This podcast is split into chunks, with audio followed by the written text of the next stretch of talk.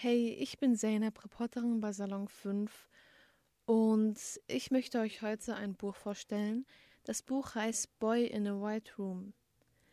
Ähm, es ist ein Thriller und ähm, dieses Buch wurde für den Deutschen Jugendliteraturpreis nominiert im Jahre 2018. Und ich fange dann mal an. Stellt euch vor, ihr wacht in einem weißen Raum. Ihr wisst nicht, wo ihr seid, wann ihr seid und wer ihr seid. Ähm, Manuel ist der Hauptcharakter in diesem Buch und er erlebt das alles. Er steht auf und hat keine Ahnung, was gerade los ist. Er kann nichts fühlen, er kann nichts riechen, er kann nur sehen und sich bewegen. Er, er spürt keinen Schmerz. Er ist sich unsicher, ob das wirklich die Realität ist oder ob er einfach nur träumt. Erst dachte Manuel, dass er ganz allein in diesem Raum wäre, doch dann spricht auf einmal eine künstliche Intelligenz, so wie man es bei zum Beispiel Siri kennt. Und ähm, dabei weiß er halt immer noch nicht, wer er ist, von wo er kommt oder ähm, wieso er in diesem weißen Raum ist. Dann taucht auf einmal eine Person, die behauptet, sein Vater zu sein. Und wenn man sich das jetzt so überlegt, würdet ihr dieser Person trauen, die plötzlich äh, auftaucht? Und ihr habt keine Erinnerung an diese Person. Manuel hat den Fehler gemacht, dass er dieser Person vertraut hat. Ähm, es ging halt immer weiter. Er hat ähm, mehrere Personen kennengelernt, sei es jetzt Peter oder ähm, die Psychologin Eva. Er erfuhr, dass er angeblich halbtot im Bett liegt und deswegen ähm, in einer Simulation ist, um noch weiter in dieser Simulation weiterzuleben. Und ähm, er wusste überhaupt gar nicht, ob er jetzt gerade träumt oder das alles echt ist. Denn ähm, ich glaube, das würde halt jeder machen. Das Besondere an Manuel ist, dass er unbedingt die Wahrheit herausfinden wollte. Er hat durch das ganze Internet gesurft, versucht, irgendjemanden zu finden, zu finden ähm, den er vielleicht ein, vom Gefühl her kennt, vielleicht eine Verbindung hat. Und da traf er zufällig auf Julia, und er hat halt alles dafür gemacht, um sie zu finden. Doch sein Vater, sein angeblicher Vater, hat ihn halt nicht ähm, gelassen. Er hat ähm, alles, was ähm, mit der Außenwelt zu tun hat, ähm, von ihnen ferngehalten, damit er keinen Kontakt in, in, zu der Außenwelt hat. Wieso auch immer, das erfahren wir halt später.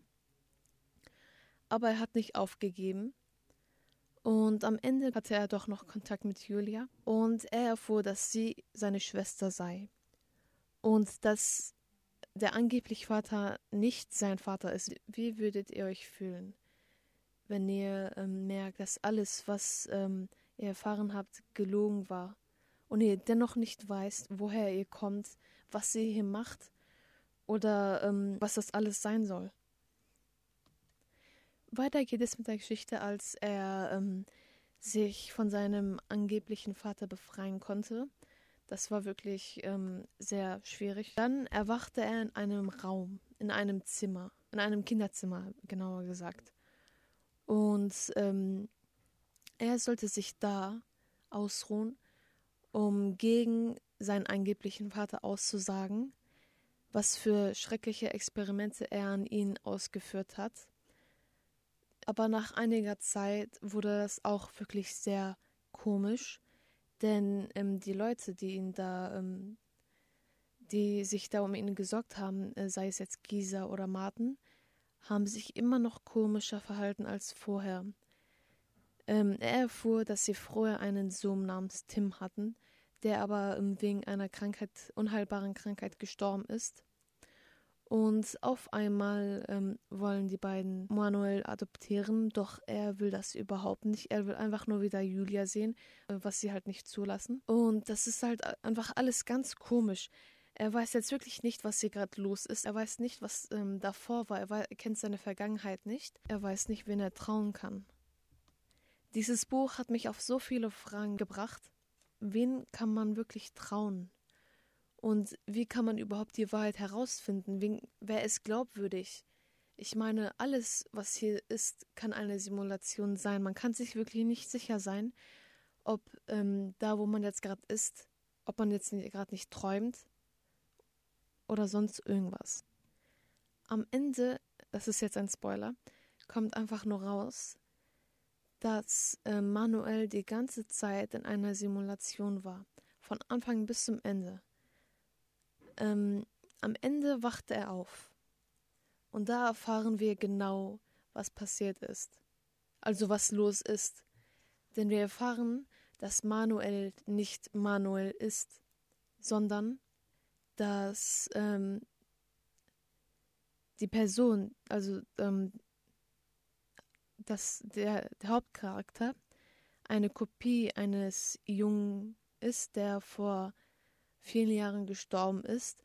Bei, ähm, dabei wurden die Gehirnzellen kopiert und in einer künstlichen Intelligenz hinzugefügt, so dass ein Roboter Moral und Ethik versteht und empfindet. Ich muss hier kurz sagen, ähm, mir hat das Ende leider nicht so gut gefallen, denn die Story war richtig gut, es hat richtig gut angefangen und ging halt gut weiter. Nur hat mich das am Ende etwas enttäuscht, denn ich hätte mehr erwartet, etwas viel realistischer, denn ja, okay, eine Simulation in diesem Maße ist nicht so realistisch, aber ich hätte mir das Ende etwas anders vorgestellt. Es ist auf jeden Fall ganz anders und ganz komisch und verblüffend. Ich war richtig verwirrt, als ich das alles gelesen habe. Natürlich hat sich dann Manuel in Anführungsstrichen verarscht gefühlt und war richtig sauer, denn er war die ganze Zeit auf sich alleine gestellt und konnte niemanden trauen. All das war ein Test, um herauszufinden, ob er bereit ist, den Menschen zu helfen. Was ich noch kurz anmerken wollte, ist, ähm, dass das Buch viele ähm, verschiedene Märchenbücher beinhaltet, sei es jetzt Herr der Ringe oder Alice im Wunderland. Ähm, der Autor hat vieles in Verbindung gebracht, womit ähm, was halt Manuel weitergeholfen hat ähm, sich, was halt Manuel ähm, geholfen hat, herauszufinden, ähm, ob er diesen Menschen trauen kann, wie er ähm, das Rätsel lösen kann, um aus dieser Simulation rauszukommen. Und es war ganz spannend anzusehen, wie kreativ das alles war. Was ich auch noch sagen möchte, was ganz wichtig ist, ist, dass eine Verbindung mit René Descartes sehr oft vorkommt. René Descartes war ein Philosoph. Ein Zitat von ihm kam sehr oft vor und das ist, ich denke, also bin ich. Manuel hat sich oft gefragt, ob er wirklich existiert. Und durch dieses Zitat weiß er, dass er existiert, denn wenn er denkt, dann ist er, dann lebt er. Und ähm, durch René Descartes hat ähm, er auch vieles herausgefunden, was ihm halt auch weitergeholfen hat. Das war alles ein ganz schwieriges Spiel.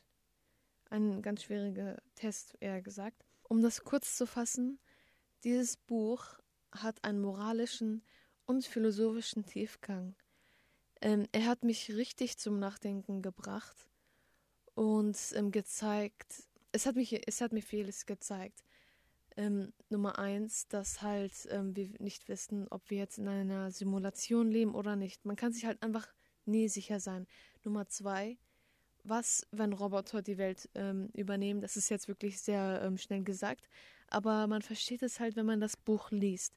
Denn wenn er aufsteht, dann er erkennt er, dass er eine Art Roboter-Mensch ist und er den Me Menschen helfen soll mit den Robotern. Nicht Robotern, sondern mit den künstlichen Intelligenzen äh, zu kommunizieren. Also, ähm, ich würde euch auf jeden Fall empfehlen, dieses Buch zu lesen, denn es ist ganz spannend. Auch wenn mir das Ende nicht ähm, so richtig gefallen hat und ich ähm, etwas anderes erwartet habe, ähm, würde ich das doch ähm, trotzdem noch einmal durchlesen, denn es ist wirklich spannend, so etwas zu lesen. Also ich empfehle euch das Buch. Ähm, was ich noch kurz sagen möchte, ist, ähm, dass, dass ich das Buch von der ähm, lebendigen Bibliothek ähm, zur Verfügung gestellt bekommen habe. Und danke dafür. Ladet euch unsere ähm, App herunter. Salon 5 findet ihr im App Store, im Game Store oder im Play Store. Und ähm, folgt uns auf Instagram unter Salon5 unterstrich. Auf Wiedersehen. Tschüss.